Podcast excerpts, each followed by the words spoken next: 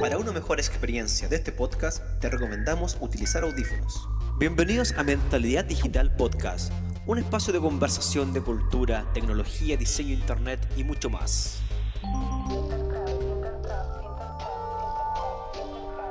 Hola a todos, bienvenidos a un nuevo capítulo de Mentalidad Digital Podcast. Estamos en el episodio número 16 y en este caso no voy a estar con mi gran amigo Alberto porque anda en New York. Así es que, Alberto, pásalo bien. Qué envidia sana te tengo en este momento, pero no importa. Esperemos que aterrizas en Chilito muy bien y podamos estar en el próximo capítulo aquí acompañándonos como siempre. Y también, cierto, importante decir que estamos en el mes del diseño. Estamos con muchas actividades. Uy, escuché una voz por ahí. Oh, ¿quién será? Ahí vamos a saberlo. Actividades que no se la pueden perder en la Escuela de Diseño de Duoc UC. Hay muchas actividades entretenidas, charlas. Eh, sobre todo hemos estado ahí en el, en el, canal de YouTube, la escuela, haciendo muchas cosas entretenidas. Así que no se lo pierdan, búsquelo en YouTube, ¿cierto? Diseño Duoc. Y vamos a estar ahí en, haciendo muchas cosas en este mes del diseño que está muy entretenido. Bueno, el tema de hoy, sin duda, cada vez son más las oportunidades ¿cierto? que nos ofrece Internet. Y aquí quizás podemos eh, eh, irnos en, un ámbito un poco misterioso, porque hoy casi todo está de alguna u otra forma ligado a Internet, como el dinero, las transacciones, nuestras vidas en las redes sociales. Pedimos comida actualmente, vemos series, compramos, nos organizamos, ¿cierto? Pero ojo que todo esto tiene consigo peligros los cuales estamos realmente expuestos. Y hoy tenemos una gran invitada que nos acompaña. ¿Cómo estás, Pau Belli? Nuevamente invitada a este gran podcast. ¿Cómo estás? Bienvenida, Pau. Hola, súper bien. ¿Ustedes cómo están? Bien, bien. Estamos, estamos tú y solito hoy día, así que hoy solamente seremos tú y yo bailando, acompañándonos en este gran capítulo de Mentalidad Digital Podcast. Pau, tú nos acompañaste en el capítulo número anteriormente.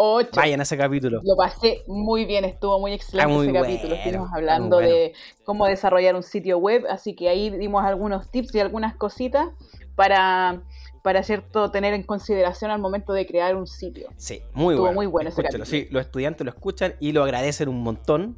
Así es que vayan a ese capítulo, lo escuchan y van a quedar enamorados de la voz de Pau Belli porque tiene una voz muy linda, muy linda, Pau. Oye, Pau, quiero, quiero que tú nos acompañes en este capítulo porque hoy vamos a hablar un poco de la seguridad, ¿cierto? En Internet y qué tan expuestos estamos y los, por los peligros de la red. ¿Qué te parece? Me parece excelente. Aparte que es un tema en boga, que nos afecta a todos de cierta manera, no, podemos estar indiferentes ante esto. No, no, no, porque cada vez estamos más propensos, cada vez Internet es más importante, primordial en nuestras vidas. Hacemos todo por Internet. ¿Qué más en Internet tú aparte de las cosas que yo nombré? Uh, em, bueno, una, una, de las cosas que tuve que hacer por el tema de la pandemia era conectar a mi hija a las clases, eh, comprar, leer, buscar información. Em, o sea, un montón de cosas. ¿Qué hubiese sido de esta pandemia sin internet? No podríamos haber trabajado probablemente. Nada, no, no. El, el teletrabajo de hecho nos impulsó a volcarnos más al internet. Exactamente. Yo no sé qué será esto en 10 años más, siempre me hago la misma pregunta. ¿Qué pasará en 10 años más? ¿Cómo será Internet? Porque hacia, si vamos hacia atrás, ¿cierto? ¿Cómo era Internet hace 10 años atrás? O sea, no es ni la mitad de lo que es ahora. Esto está creciendo muy rápido, muy rápido. Sí, a paso agigantado. O sea, de hecho, hace 10 años eh, recién estaba saliendo la idea de lo que era el diseño adaptable, el responsive, y ahora ningún sitio o aplicación eh, existe sin que tenga esta, esta característica. Entonces, quizás, no sé, me imagino más adelante que vamos a tener otro tipo de pantallas, otro tipo de conexiones. Otro tipo de interacciones, quién sabe. Exacto. Bueno, podríamos hacer un capítulo como de soñando el futuro, ¿cierto? De Internet. Y ahí quizás podríamos, oh. podríamos irnos la ola literalmente así y tirar muchas ideas de cómo sería Internet en 10 años más. Sería entretenido, yo creo que. O, eso da para un carrete en realidad, Pau. Da para un carrete. Exacto. que un podcast, pero. Yo podemos carretear y grabar, eso, y grabar y después lo publicamos acá en Mentalidad Digital. Sí. Obviamente quitando algunas partes, ¿cierto? Pero no. Me parece, me parece. Oye, Pau, cuéntame, que aquí tengo una pregunta para ti. ¿Cuáles son los peligros más comunes que enfrentamos día a día los usuarios en Internet?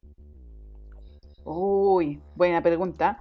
Claramente, al momento de entregar nuestros datos a Internet de forma voluntaria, porque tenemos que hacerlo, validar cosas, de repente... Y eso lo hacemos todos los días. todos los días. O sea, si yo quiero acceder a una información, tengo que aceptar un botoncito que es la famosa cookie, que yo estoy ya entregando datos, ¿cierto? Como usuario a mi navegador para una empresa, que en el fondo después me va a empezar a enviar información y cosas. Tiene ese solo hecho de hacer clic en ese botoncito ya estoy como casándome con algo. O sea, oh. igual es heavy, es heavy. Es heavy esto. Oye, incluso pasa, pues también, fíjate, en los términos y condiciones, uno no sabe lo que acepta en los términos y condiciones. El, otro día unos estudiantes están haciendo una investigación al respecto, hicieron un trabajo súper entretenido que empezaron a hacerte preguntas y cuando entras en la sala como de manera muy voluntaria y después no te dais cuenta y estáis tragando información re importante. Y hay, hay gente incluso, no sé, todas estas redes sociales, claro, uno dice, acepto o no acepto, si no acepto, pum, no ocupo la aplicación, pero estamos entregando información re importante nuestra localización. O sea, ojo, atento a lo que están aceptando. Bueno, por suerte se están regulando muchas de estas cosas, pero aún todavía está muy, eh, muy inicial este tema. Sí, no, y, aparte eh, hay un problema aquí un poco más de idiosincrasia que tiene que ver con que la gente no lee lo que está aceptando, no lee las cosas. Muchas veces como por acceder a un servicio le pone ya aceptar, aceptar, aceptar de una forma casi automática y no está leyendo y muchas veces eso nos deja como atados a algo que no, que no conocemos o que no queremos. No sé si te has fijado muchas veces, y le pasa esto a la gente mayor, que acepta de repente los mensajes que le llegan por SMS oh, y acepta, eh, no sé, suscripciones a juegos y cosas que le van llegando, loterías, y le van quitando platita todos los meses por una cosa que le pusieron a aceptar. Y fue, sí, es verdad. Es verdad. Y las empresas lamentablemente saben esta flecha y, y las explotan po, en ciertos usuarios que desconocen este tema. También la geolocalización, pues imagínate, actualmente estamos con un aparatito todo el día en nuestros bolsillos, ¿cierto? Y vamos para allá, vamos para acá, y estamos todo el día expuestos a, saber dónde estamos. Y muchas aplicaciones, ojo, manejan nuestra localización. Por decir alguna, Mucha... Facebook.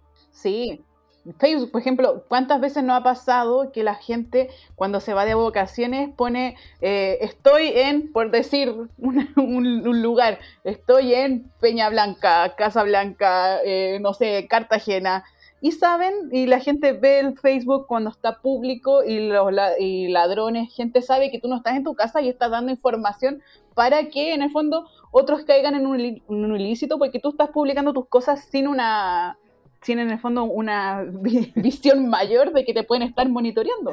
Nadie, y, encima nadie te obliga a hacerlo. Es importante eso, porque uno entrega voluntariamente mucha información, mucha información. Y hay gente que maneja estos temas, ¿cierto? Y está, lógicamente, constantemente buscando estas, estas vulnerabilidades. Eh, incluso la gente cuando entrega su número de teléfono, entrega sus direcciones, o se entrega todo. Me cambié de casa, hice esto, o sea, está toda la vida en internet de mucha gente. Ojo con lo que eh, presentan en internet, eso es muy importante. También la domótica que lo hablaba en el capítulo anterior, ¿cierto? Vimos cuáles eran sus ventajas y desventajas. La domótica cada vez está, es más común en nuestras vidas. Y vamos a hablar más adelante de eso, Pau. Tú, yo sé que, tenía ahí una, una, bombita preparada para eso.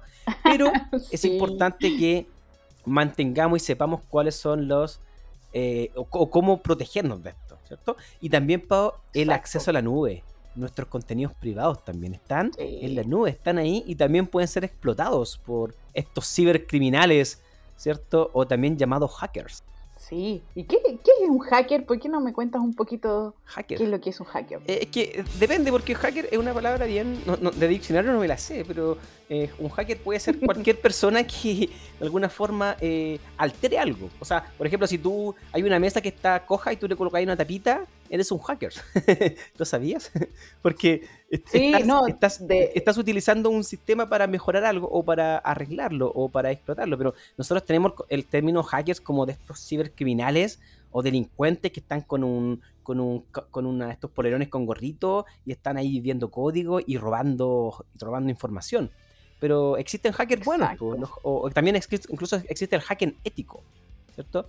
De hecho, de hecho me, acordaste de un, término que se llama el hack, que por lo general nosotros lo usábamos en, a nivel de código CSS, donde podíamos entregar ciertas soluciones para distintos navegadores. Cuando uno utilizaba antes en, CSS cuando era un poquito menos avanzado que ahora, nosotros utilizábamos hacks para que las cosas se vieran bien en Explorer o en otros navegadores. Entonces, son soluciones, en el fondo el hack en el fondo es un acceso específico a una solución. Entonces, de ahí también viene el término hacker, ¿cierto? Claro, que, ofrece una solución. Nosotros tenemos como ese término del, hacker malo, pero existen los hackers éticos, que son los, ¿cierto? Los de sombrero blanco, los white hackers, y ellos son los que básicamente son los hackers buenos, que son los que buscan vulnerabilidades, la informan o trabajan incluso para empresas para eh, evitar que roben información, porque también tenemos los de sombrero negro, que esos son los malos, los black hats.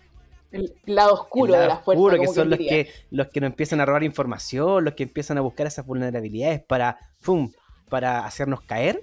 Y también tenemos eh, un término medio, porque son los de sombrero gris. Y ahí, ahí, están como en el bando medio. Pero en realidad los hackers. los hackers son, son usuarios que, o personas, ¿cierto? O grupos muchas veces, porque uno, uno tiene el asociado el concepto del hacker, como las películas que dicen, oh, voy a meterme a la cámara de seguridad, y hace como dos pasos y se metió a la cámara de seguridad. Y, en realidad eh, eso es mentira, lo que muestra la, ficción es mentira. vean Mr. Robot porque ahí muestra un verdadero hacker que tiene investigación. Muchas veces los hackers para acceder a ciertas cosas investigan a los usuarios, investigan sus, no sé, por sus redes sociales, van viendo todo y a través de programas van metiendo toda esa información y buscan posibles eh, contraseñas o van generando, forzando el sistema a esas múltiples contraseñas hasta que logran ingresar y robar la información. Pero es un trabajo que tiene que ver con bastante investigación, bastante tiempo. No es como los hackers de la tele, de, de las series. Claro, y de hecho, de hecho las contraseñas por lo general, las personas no, no, tienen, no piensan mucho en la seguridad, o sea, por lo general, o le ponen el nombre del gato, o le ponen la fecha del cumpleaños, o, la dirección de la casa. Entonces tampoco los hacen tan, No, para nada. Pues si la otra vez estaba buscando cuáles eran las contraseñas más comunes, y eran 1, 2, 3, no sé, eran las contraseñas muy extremadamente fáciles. Pues, y, los hackers saben, entonces tienen software especializados que van van o sea, van eh, explotando los sistemas y le ingresan todas las contraseñas posibles hasta que una es. Entonces, ojo con eso, ojo con eso. No, por eso no es importante entregar mucha información en las redes sociales, ¿cierto? Exacto. Que pueden conocer todos los Porque de ahí pueden pueden deducir un montón de cosas. Sí, y de hecho... Uno, entrega información y... y... de hecho existe... Eh, en, bueno, en Mr. Robot hay una parte muy, muy buena, que entrar a la, a la cuenta de, un, personaje, que es el esposo de la doctora, y empieza a investigar en sus redes, entonces, ah, el perrito se llama tanto, empieza a anotar todas las palabras claves de esta persona, entonces el, el software hace como todas las posibles combinaciones eh, le dice, le, genera la URL donde va a ser el, hackeo y el sistema empieza a generar contraseña alterar, la empieza aleatoria hasta aquí, no sé, de mil, una es. Y entró a su red oh, social y, puede ingresar. Hay forma ahora de evitar esto, lo vamos a hablar en esta segunda parte. Y también un tema muy común, Pau querida, y es esto es como un efecto dominó, ¿te has fijado? Cuando habilitas la contraseña de tu correo electrónico, ¡pum! En, ahí le estáis dando acceso a todo, porque uno con el, con el correo electrónico eh, puede restablecer contraseña de las redes sociales y eso, perder. Sí. Y ojo que mucha gente ocupa la misma contraseña para todo. O sea, para el correo electrónico, para las redes sociales y ahí genera un efecto dominó y ojo con eso. Tengan contraseñas diferentes. O Sí, o, las cuentas del banco también. Claro. Cuentas de, de accesos a, a cosas más de seguridad. O sea, yo soy una de esas personas que tiene la misma contraseña para.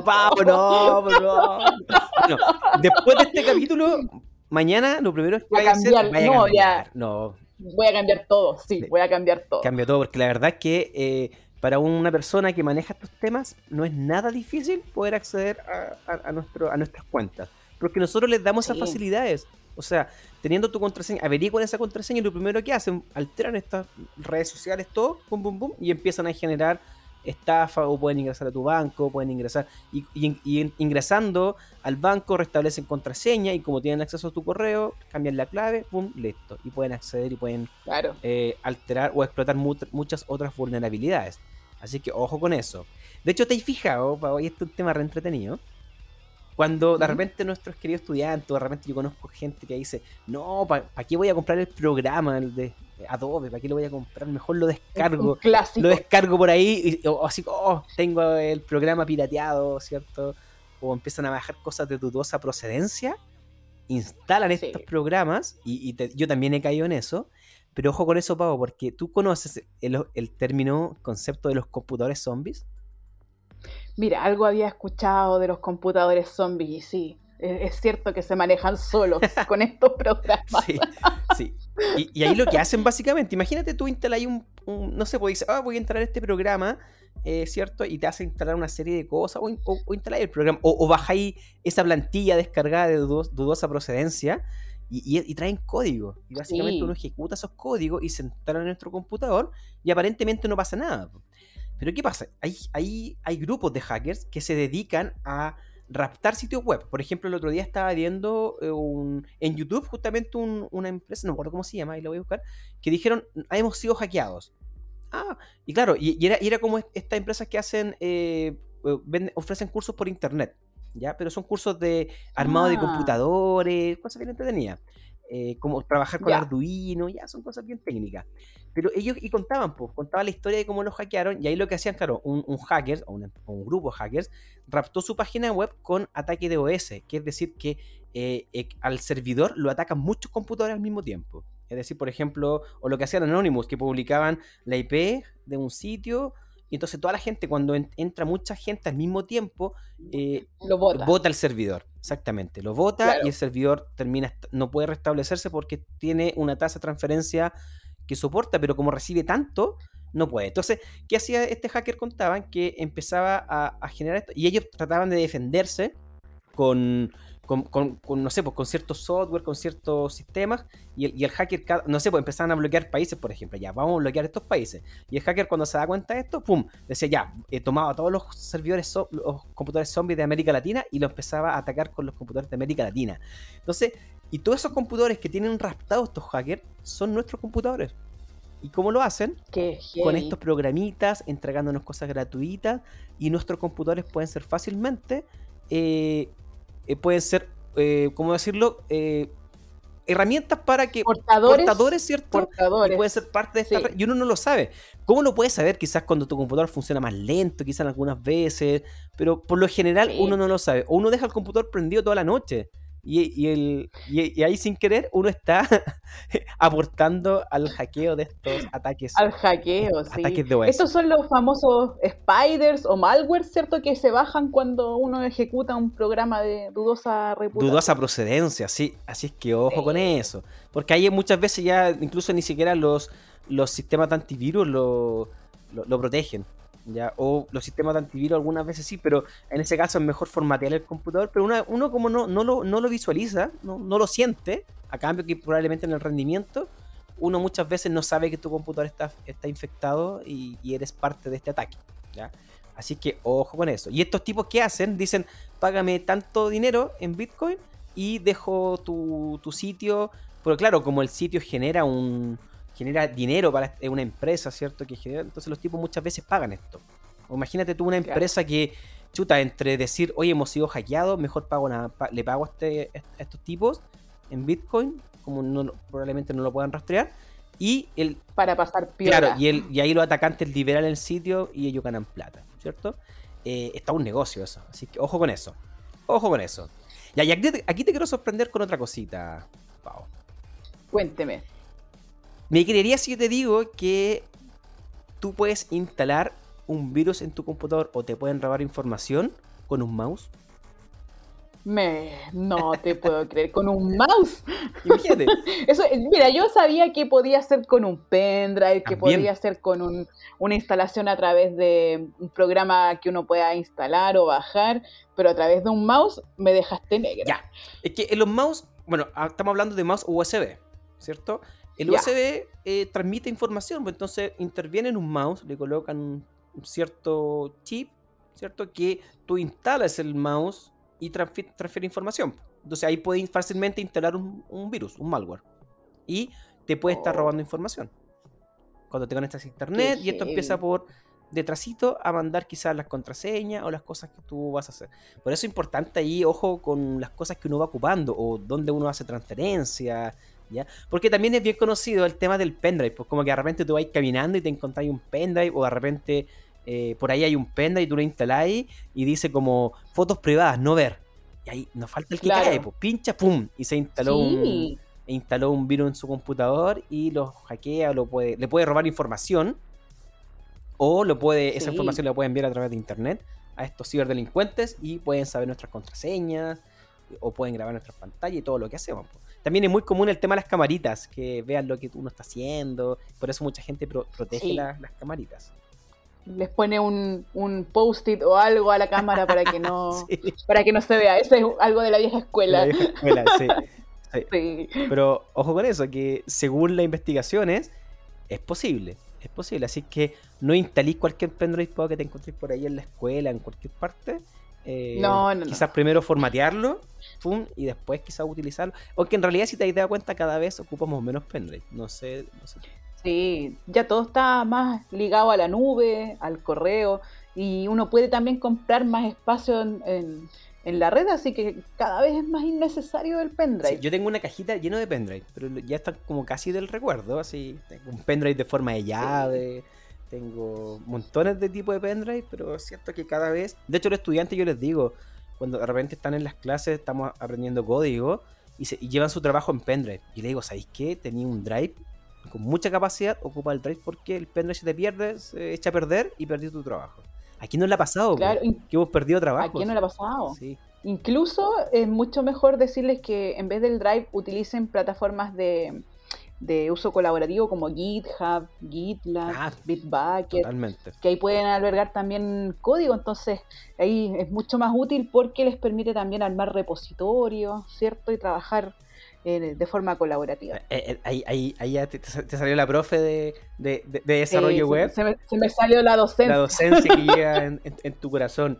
Sí, pero, claro, pero ¿qué pasa con, con los archivos? No sé, con los estudiantes de diseño gráfico, por ejemplo, que son muchos estudiantes que llevan el archivo PSD, llevan los archivos de diseño editable eh, y, los colocan, los llevan en pendrive, los sacan en pendrive y ahí de repente se les perdió el pendrive, de repente, oye, la entrega, profesores que se me perdió el pendrive, pero ¿cómo si? o se me dañó el pendrive, estoy metiendo el pendrive, es como, no, no funciona, y es como la, la clásica, así como que están guardando y como que jode el protocolo de transferencia y muere el pendrive, muere el trabajo y llega el el alumno desilusionado el otro día, pero fue así llorando que no tiene el trabajo. Sí, había, me acuerdo cuando yo, eh, antiguamente, ahora ya no lo he visto mucho, pero sobre todo en los PC, llegaban los estudiantes al laboratorio, pero no, eran Duoc, eran en otro instituto, unos computadores muy, muy, rasca, y, los estudiantes llegaban con su pendrive, lo instalaban y no se les veía nada. Y era un virus muy, muy mala oh. onda, si lo único que hacía era ocultar tus archivos. Entonces los estudiantes decían, oh, perdí todo, y muchas veces formateaban y perdían todo. Entonces, claro, nos dimos cuenta que tú colocándolo en el, computador, ver archivo oculto, tenías los archivos, lo habilitaba y visible y tenías tu archivo. Y se podían ver. Y se podían ver, pero era así tremendo. Bueno, después en el tiempo, a los computadores le bloquearon todos los puertos USB para que no ocuparan eh, eh, los USB y ocuparan la, nube, en este caso. Pero igual. Pero era un clásico que, que los computadores de universidad siempre están llenos de virus y cosas, porque en el fondo están súper manoseados. Sí, pues ahora, ahora de los computadores casi todo, eh, uno lo ocupa, lo apaga y el computador se formatea y se borra todo. Entonces te dicen, no guarde archivos aquí porque cuando se, van a perder en el formateo. Así que, o sea, en, el reinicio del computador. Así que ya estamos en una era más avanzada en donde ya tenemos, debemos tener todo en la nube principalmente. Lo cual también tiene sus riesgos y los vamos a hablar.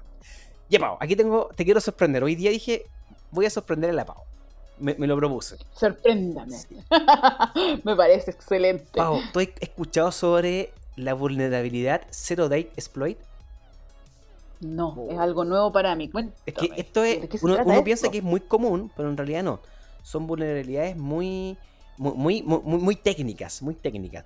Bueno, eh, hay empresas, Pau, que pagan principalmente por buscar vulnerabilidades. Por ejemplo, no sé, Apple, Facebook pagan mucha plata dependiendo del nivel de vulnerabilidades que de repente hackers se dedican a, buscar estas vulnerabilidades, las, presentan y las empresas pagan muy buena plata, muy buena plata por esto y, después lógicamente las arreglan.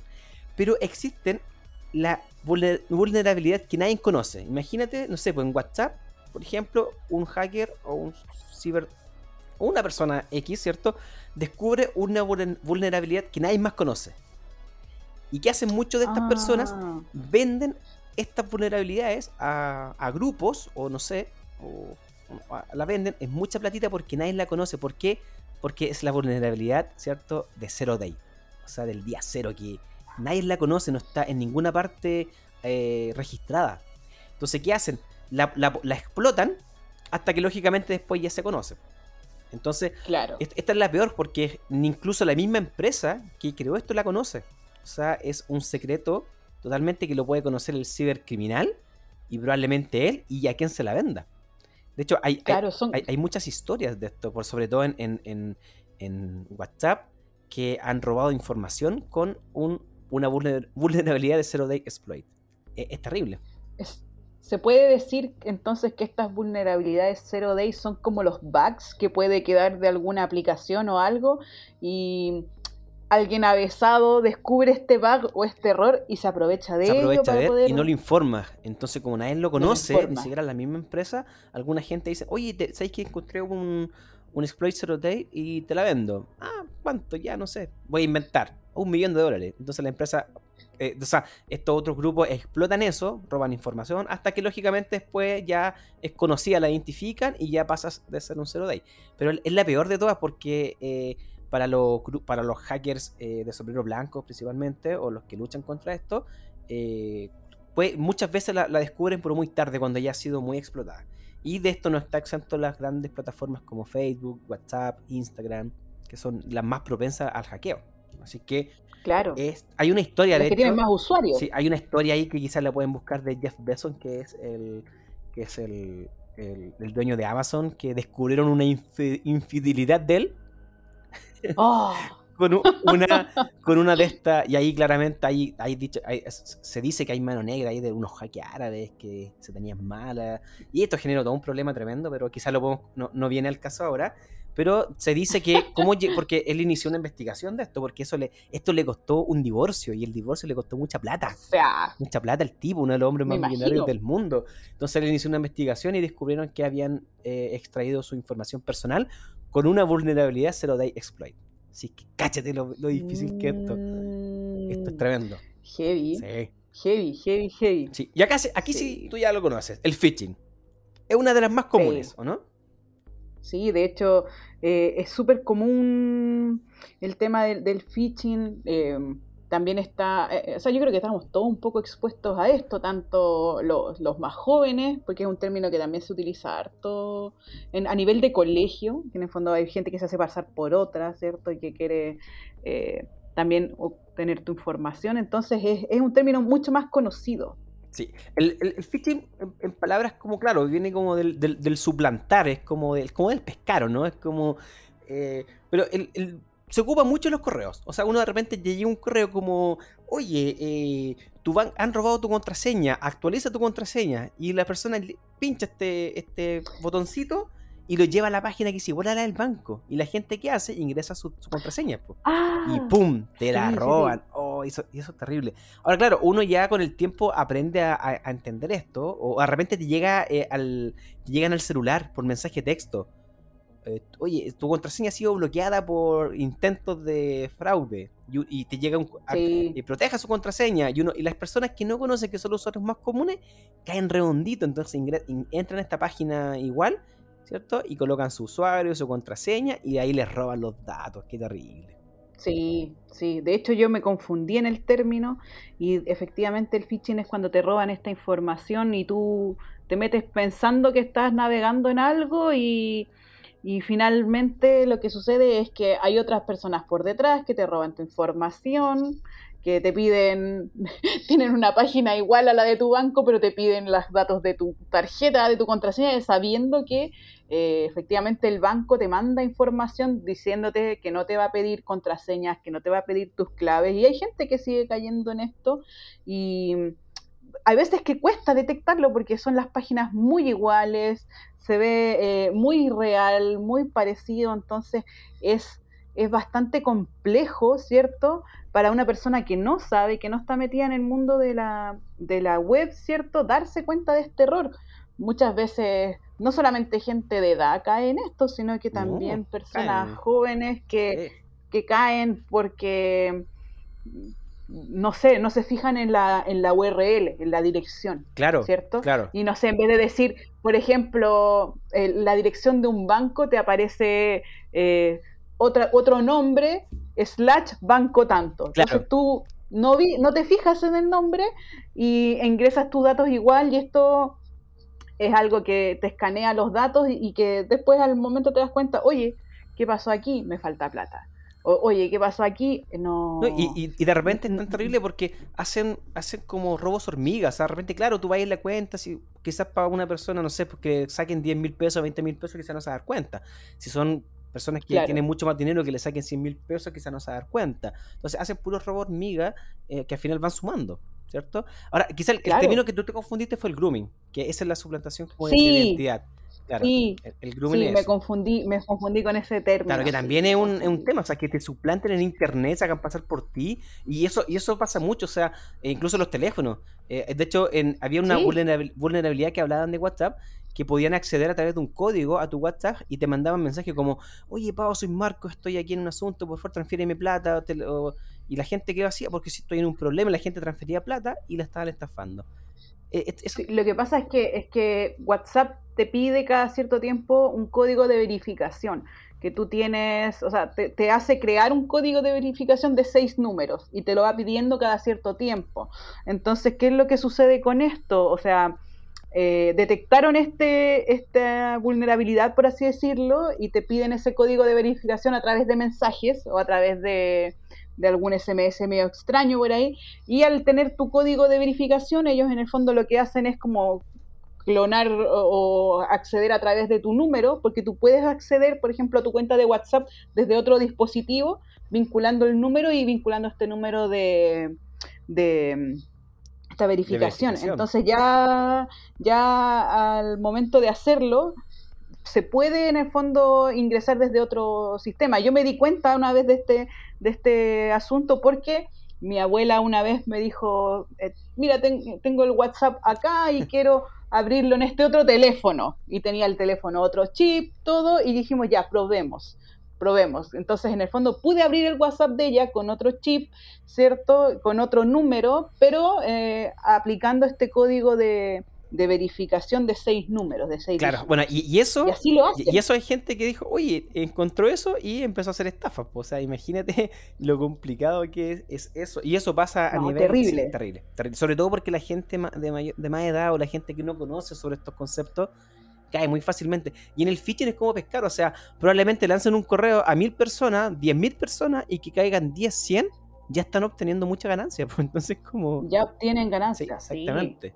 totalmente. Bueno, otro tema también, que uno, uno dice, oye, estamos evolucionando en este mundo, incluso ya los autos se pueden eh, eh, abrir o se pueden eh, iniciar la marcha a distancia. Hay, hay autos que se puede hacer eso. Entonces, imagínate esto también lo, leí, lo leí, de que, imagínate, eh, lamentablemente las claves criptográficas que, ocupan muchos de estos, de estos, de estas marcas no son muy, no son claves muy, muy potentes, entonces eh, gente con capacidad o, el conocimiento necesario crea un sistema que rastrea la marca. Imagínate, está ahí, no sé, pues, vas y te bajas de tu auto, eh, le colocas la alarma. Y otra, y otra persona que esté cerca capta esa señal, la descifra, te va, va y, accede a tu auto. Accede a tu auto, lo echa a andar y se lo robó tranquilamente. y sin siquiera forzar la puerta. sin siquiera forzar así nada. Nada, nada así, así es fácil. Y esto está pasando, o sea, pasa. Claro, después las empresas mejoran sus sistemas, pero mientras la mejoran, los ciberdelincuentes siguen perfeccionando su mismo, esas mismas... Entonces, claro, dice que es rico tener tecnología, pero ojo con eso, hay que estar atento o tener un muy buen seguro que cubra ese tipo de robo, porque... También. Actualmente se puede, se puede. Y uno lo busca en internet, si es cosa de buscar. Hay mucha información en internet. Incluso hay como estas tarjetitas Arduino eh, con esas mismas tarjetitas Arduino que son muy baratas, que te, podías, te pueden crear un, sistema para descifrar esto, estas llaves eh, de, para iniciar auto. No, no, no queremos incentivar aquí al, a, gente a, que, a, que, lo haga, pero la gente experta que maneja estos temas lo, lo puede hacer, ¿cierto? De hecho, creo que también eh, está también como muy en boga el tema como ya las tarjetas de crédito tienen estos chips también hay unos sensores que te captan el chip y te, te, te, te clonan la, tarjeta, exactamente. La tarjeta. Entonces, eh, yo no sé cómo lo hacen en verdad, yo no sé cómo. Es que son, son señales, pues van, van clonando la señal y, y como estas, estas señales tienen ciertas eh, llaves, ¿cierto? De seguridad, con ingeniería inversa la logran descifrar y teniendo esas claves pueden clonar tu tarjeta. O sea, para la gente que maneja estos temas es re fácil. Pues. Claro, Claro. Y, encima que hay gente que usa estas cosas y, no se preocupa de nada, pues no se preocupa de proteger. Entonces, eh, siempre tenemos un eslabón más débil que lo vamos a conocer después. Y, yo creo que nadie nadie eh, piensa el alcance que de esto. O sea, pues, muy poca gente. Y de repente uno dice, ah, que me roben a mí 10 mil pesos, ya, pero esto multiplícalo por mucha gente. Eh, es un tremendo negocio para los cibercriminales. Tremendo negocio. Sí. de hecho, también está el tema de los ransomware, que hubo mucho. Se, hubo un tiempo que hubieron muchos ataques que son como eh, que raptaban tu computador. Imagínate, no sé, po, que rapten tu computador, llegáis y hay una pantallita que dice, oye, hemos robado tu, el acceso a tu computador, tienes que depositarnos tantos bitcoins, porque siempre haces bitcoin, eh, o, en monedas criptográficas, y si no lo haces en tal tiempo, vamos a borrar tu disco duro. Y uno dice, oh, chuta, ya. No oh. formateo, da lo mismo, pero si tengo información importante. O una empresa, imagínate, no sé, una empresa que, que tenga, no sé, pues que no pueda iniciar su trabajo porque todos sus computadores han sido raptados, tienen que pagar esa platita.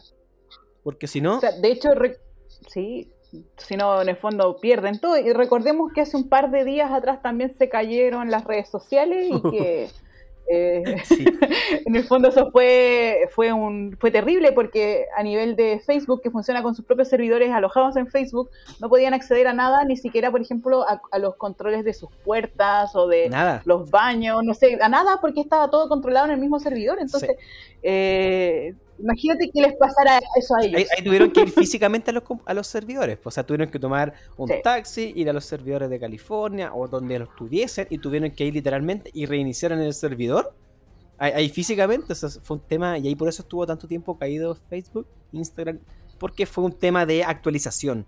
Actualizaron un asunto, cometieron un error humano, ¡pum! Y generó la caída de estas redes sociales y generó un tremendo debate, porque mucha gente piensa que Facebook eh, Instagram, WhatsApp es Internet. Pero no, gente, hay más Internet, hay una red global importante y no piensen que Google y estas empresas son Internet, son una parte de Internet que nos ofrece.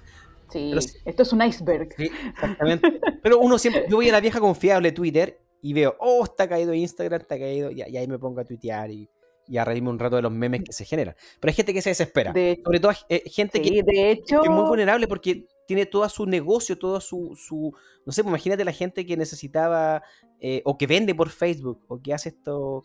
Sí. Pierden el negocio. Pierden el negocio. De hecho, la gente ese día empezó a bajar Telegram para poder comunicarse porque no podían comunicarse a través de WhatsApp. Estuvo caído Facebook, WhatsApp, Instagram. O Signal. Yo creo que, no tenían yo creo que Carlito París era el más contento por eso. Ah, sí. que se fue de... Carlito, un besito para él. Sí, si que no está escuchando, te, te, mostraré harto acá en este podcast. también, en el capítulo 13 también te troleamos, pero es con cariño, Carlito. Sí.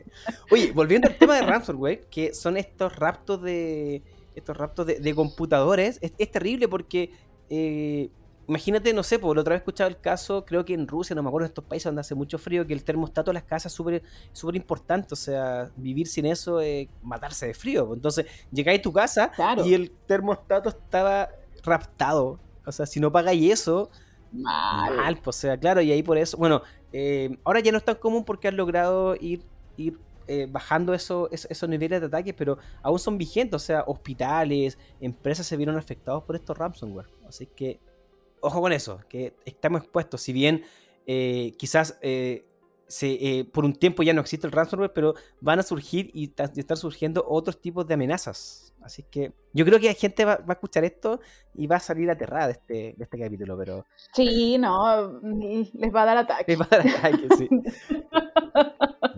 Oye, y lo que sí también, y, y estoy seguro que esto te pasa, conozco mucha gente que se conecta a cualquier wifi público. Sí. Sí, sobre todo cuando no tienes datos móviles y quizás necesitas hacer una transacción, algo, uno típico que busca la señal más cercana o la señal entre comillas, más segura estando en el metro, estando quizás en un cibercafé o quizás en un banco, uno dice, ah, me voy a conectar aquí.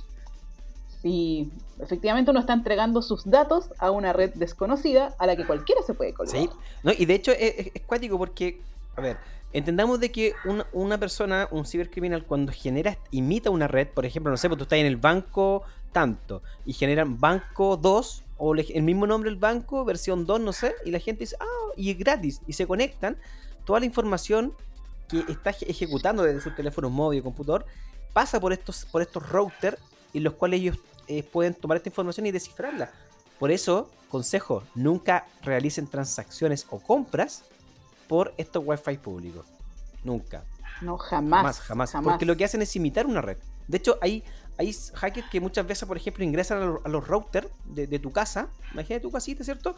¿Usted ha fijado que uno, tiene el router y, nunca cambia la contraseña? El admin admin. No lo hace porque el usuario común no, tiene esa expertise. Y la, verdad es que es muy fácil hacerlo. Eh, y ¿qué hacen ellos? Te conocen tu clave de Wi-Fi porque probablemente eh, eh, uno se la dio a cualquier persona, ¿cierto?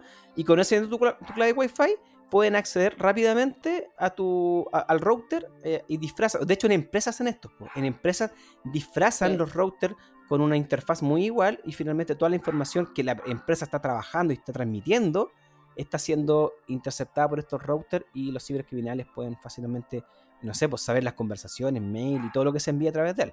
Así que es terrible. Incluso es más, es más, uno, ojo con consejo acá, consejo.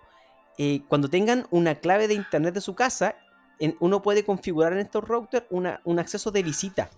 Porque imagínate, no sé, pues yo estoy en tu casa, Pau, voy a tu casa, tú me das tu clave de Wi-Fi, yo fácilmente puedo acceder a tu, a tu, a tu televisor y a todo lo que tú tengas conectado en tu casa. A esa red. Incluso a las cámaras de seguridad, por ejemplo, si las tenéis conectadas. Sí, sí, o sea, de hecho, eh, muchas veces, ¿a, quién no le ha pasado que de repente uno empieza a ver, uy, mi internet está más lento? Y es porque efectivamente alguien se está colgando de tu red y tú no te diste cuenta. Hay una forma de poder ver y de monitorear cuáles, cuántas son las conexiones que uno tiene en la casa, ¿cierto? Metiéndose al, a la interfaz del router y claro, uno empieza a detectar, ya está mi teléfono, está la televisión, está el computador, pero hay cinco señales más que no sabéis de dónde vienen. y esas son personas que se están colgando a tu red. Colgando, exactamente. De hecho, uno puede ocultar la red para que no aparezca en, el público eh, cuando uno... Y, solamente la tiene, la, tiene que conectar manual. Yo, lo he hecho así, funciona súper bien. Entonces no la dejáis como visible, sino que tú sabes el nombre y lo conectáis a tu dispositivo y así eh, hace de que la, los usuarios no, no, la, conozcan. Así que, porque imagínate lo terrible es que, no sé, pues puedan ver tus cámaras de tu casa, pues. O sea, yo creo que esa cuestión es terrible. Heavy. No, ahí, o sea, se supone que uno tiene cámaras para poder tener una mayor seguridad. ¿Y qué seguridad te da si otras personas pueden acceder a tu cámara? O sea, sí, pues, ahí yo sé. como en un reality. Yo sé que tú, tú, tú tenías una historia y tenías un datito re bueno. Sí, o sea, de hecho hay un caso hace no mucho tiempo atrás de una, de una niña que no habrá tenido más de 8 o 9 años, que estaba en su casa, estaba haciendo, jugando y de repente alguien le empieza a hablar. Y, y, ella efectivamente se asusta y ella está en su casa y todo, y alguien, una persona X, empieza a hablarle y a decirle cosas a esta niña y, y uno como papá en ese, en el, te pone en ese lugar y tú dices, chuta, si yo pongo una cámara en mi casa, cuando yo estoy trabajando para que mi hijo esté seguro que otra persona esté hablándole a mi hijo o monitoreándole, es algo súper aterrador, súper creepy. O sea, en el fondo, no estás seguro ni en tu propia casa, tus hijos no están seguros en su hogar, ¿cachai? Ah, eso es terrible. Es yo, me muero ahí. Es súper terrible. De hecho, hay gente que tiene. El otro estaba viendo un capítulo, no sé, la tele, y, el, y están entrevistando a un famoso y tenía su contraseña de Wi-Fi, o sea, atrás como en un papel, así como muy divertido. sí. Y ojo también. Como lo tienen los, abuelitos, el, número escrito detrás del teléfono. exactamente, no, terrible. Eh, ojo también los datos en la nube. ¿Te has fijado que muchos famosos han sufrido con, los, con la información en la nube? Suben sus fotos privadas toda la nube y hay hackers que claramente se encargan, se, se hacen esto y sobornan a la gente por no mostrar sus fotos privadas. Así que ahí hay un mundo aparte. Yo creo que ya hemos generado mucho miedo, Pavo en esto.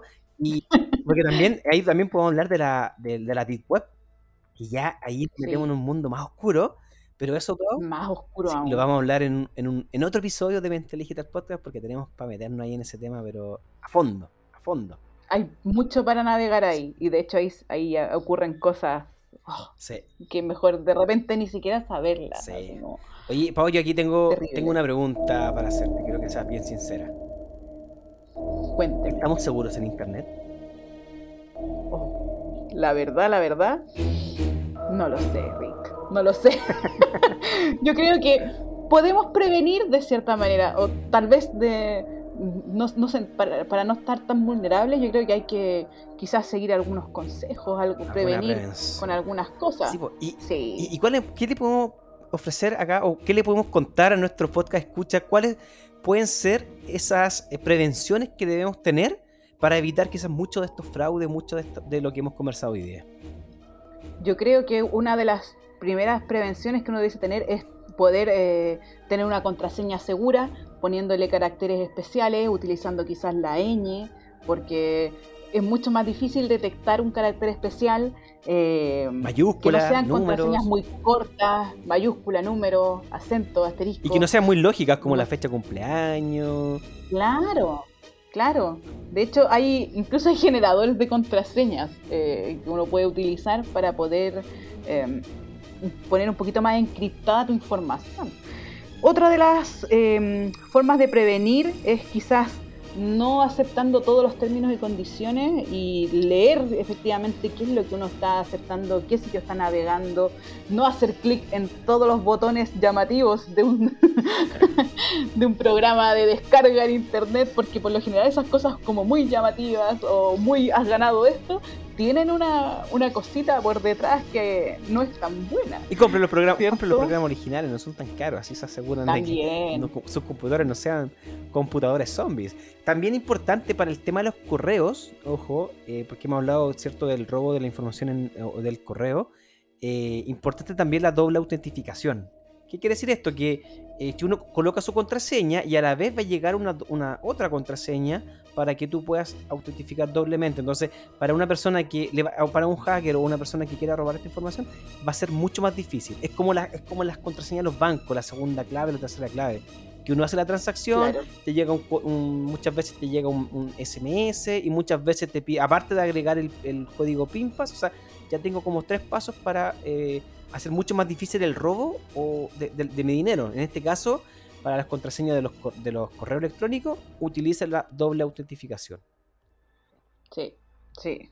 También eh, no bajar cualquier aplicación, ya sea en tu computador o en tu teléfono, que, que, es lo que más uno usa.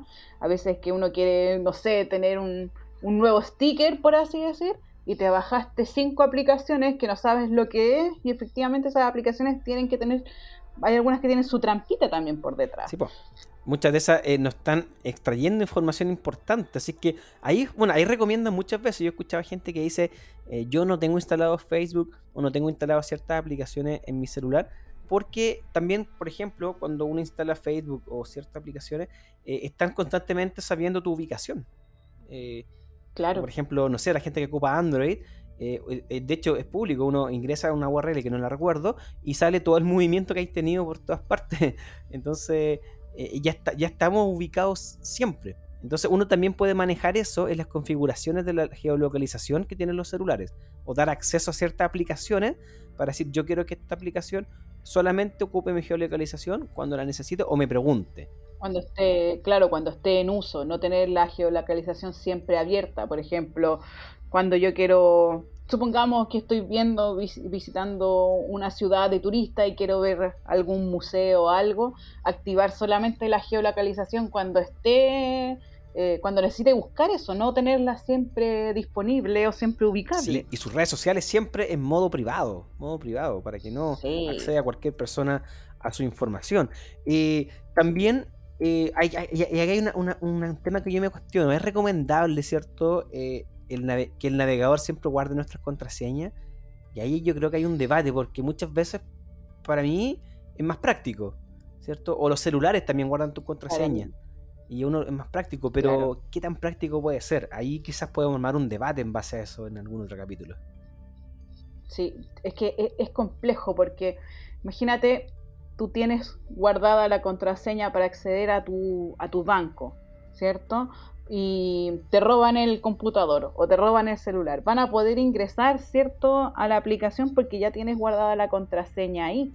Entonces, yo encuentro súper bueno que el banco te pida doble o hasta triple autenticación para poder gestionar una transacción. Exactamente. Entonces, es es complejo, es complejo el tema de las contraseñas. Sí, y también otro consejo, utilizar gestores de contraseña segura como OnePassword que manejan una contraseña maestra para administrar estas contraseñas. Y no, porque ahí te dice, oye, te recomendamos usar esta contraseña que tiene todas las, todas las características mayúsculas, signos especiales, eh, no sé, todas las opciones para generar una buena contraseña. Así que utilizar gestores. Y también no entregar todos nuestros datos en número de teléfono, dirección, porque no es necesario. O sea, ¿para qué? Ya con suerte mm. la fecha de cumpleaños, pero incluso eso ya estamos entregando información importante. O dónde estamos siempre. Oye, estamos aquí, estamos acá, estamos acá. ¿Para qué? ¿Para qué? Utilicemos las redes para cosas prácticas. Incluso, ¿sabes qué? También en referencia como a los, sitios web es importante que si queremos comprar algo, si queremos acceder a algo, tratemos de acceder siempre, siempre a las páginas que tengan certificados SL. Para hablarlo en sencillo en, o, en, o, en, fácil, todas las palabras, que, o sea, todas las páginas que estén con el candadito, o sea, que yo pueda ingresar con la URL del HTTPS, que es el, certificado de seguridad. exactamente. O sea, ahí yo me aseguro, yo me aseguro, ¿cierto?, de que los datos están encriptados y de que no se pueden extraer tan fácilmente. Claro, exactamente. Porque si no tiene ese candadito, uno hace una transacción y esa información una persona habilidosa la puede interceptar fácilmente.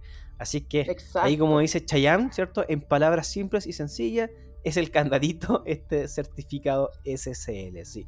Pero podemos tener, Pavo, los mejores sistemas de seguridad, ¿cierto? Podemos tener todas estas prevenciones, pero siempre que ojo le la voz más débil, ¿saben quién va a ser? ¿Quién va a ser? El usuario. Eh... La capa 8, ¿cierto?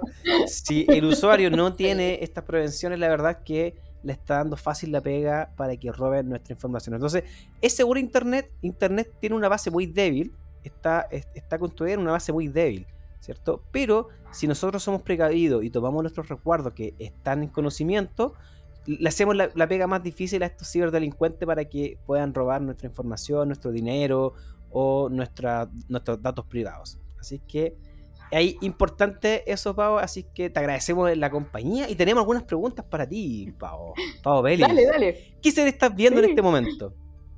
Oh, yo creo que la serie que está muy en boga y que yo creo que todos, mucha gente ya ha visto que es el juego El Calamar. Aluciné. también la vi. Buenísima. Sí, sí, el cuanto a banda sonora y todo. Incluso también en algunos, en algunos momentos se habla del tema de la seguridad ahí, porque algunos personajes están siendo monitoreados constantemente. Así que no quiero tirar más spoilers, pero ultra recomendada. Veanla, veanla, veanla. Muy buena, sí. Yo estoy viendo La venganza de las Juanas. no, es así como para recomendar, pero divertido. y también estoy viendo una serie que se llama El Código de la Discordia, que habla sobre unos tipos que crean un sistema que después Google de alguna forma lo roba y lo transforma en Google Earth. Así que veanla, es una serie oh. muy buena. Muy buena, así que Buenísimo. Se, la, se, la, se la recomiendo. El código de la Discordia, la voy a dejar ahí. Sí. Oye, ¿y algún libro, podcast, documental, algo que nos recomendí?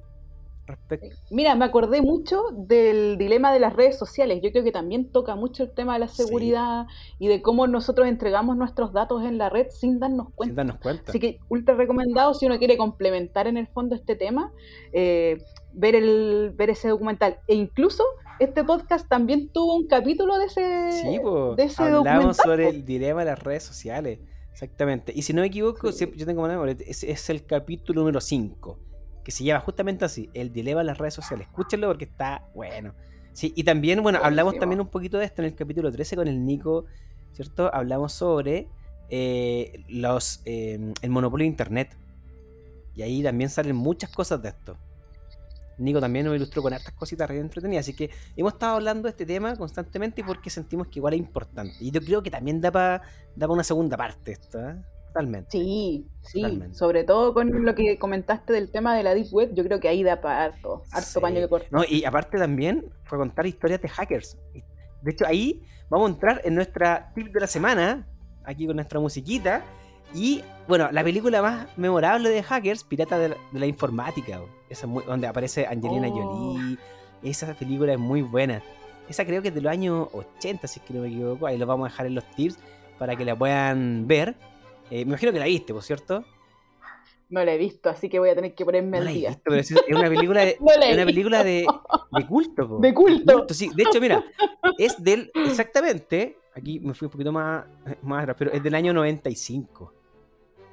Del año 95. No, no, no la he visto. Bueno, en el 95 yo tenía... pero es muy, muy buena. Bueno, eh, eh, de, esos tiempos, eh, pero es entretenida. Y hay una película, bueno, aquí quizá en el capítulo de Historias de Hacker vamos a hablar sobre Kevin Mitnick, que Kevin Mitnick es uno de los hackers como más, más memorables del, del mundo y tiene varias historias entretenidas. Entonces hay una película que habla de él que se llama El Asalto, el asalto Final, la historia de Kevin Mitnick. También la vamos a recomendar, la vamos a dejar aquí en los links y es una película muy buena, muy buena. Es uno de los, de los casi primeros hackers como memorables de, la, de, esta historia. Así que ojo con eso. También Enemigo Público de Will Smith, que oh. también habla mucho, mucho de esto. Y hay un documental aquí que se llama Zero Day.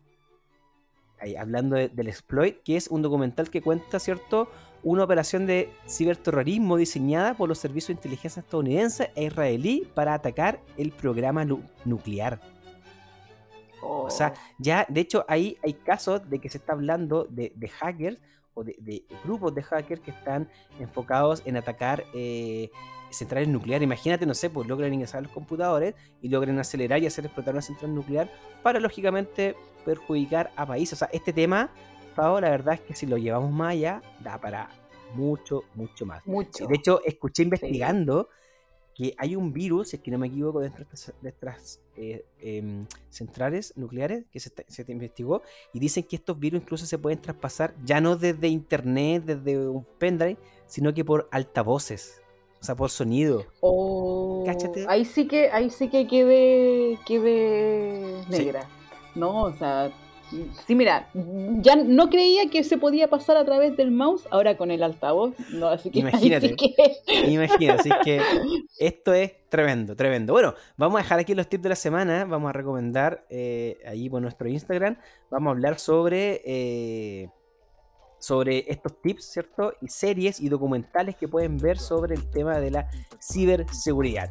Pau, te agradezco enormemente el tiempo que nos has regalado en este capítulo. Estuvo muy entretenido, se nos pasó volando. Se nos pasó volando. Gracias por invitarme. Sí, aprendí mucho el día de hoy. es Bueno, vienes allí en, reemplazando a nuestro querido Alberto, pero siempre es bueno tenerte aquí presente y vaya a quedar invitado a otro capítulo. Tenemos pendiente hartos capítulos, yo creo que esto va para mucho. Tenemos mentalidad digital, para rato, así que siempre eres bienvenida acá a este podcast que Tú eres Muchas parte gracias. importante de él.